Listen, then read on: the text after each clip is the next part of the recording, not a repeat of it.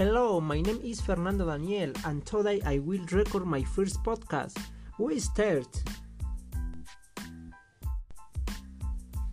The authorities of Mexico have grown tired of the system and the developed rules of coexistence in the streets.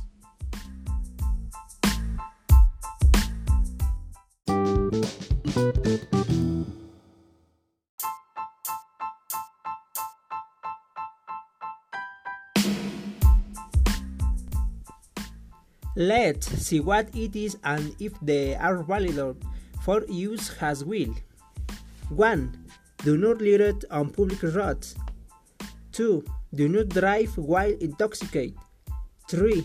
Do not paint up graffiti. 4. Pick up the excrement of your dogs. 5. Wear a seat belt. 6. Respect the space reserved for the disabled.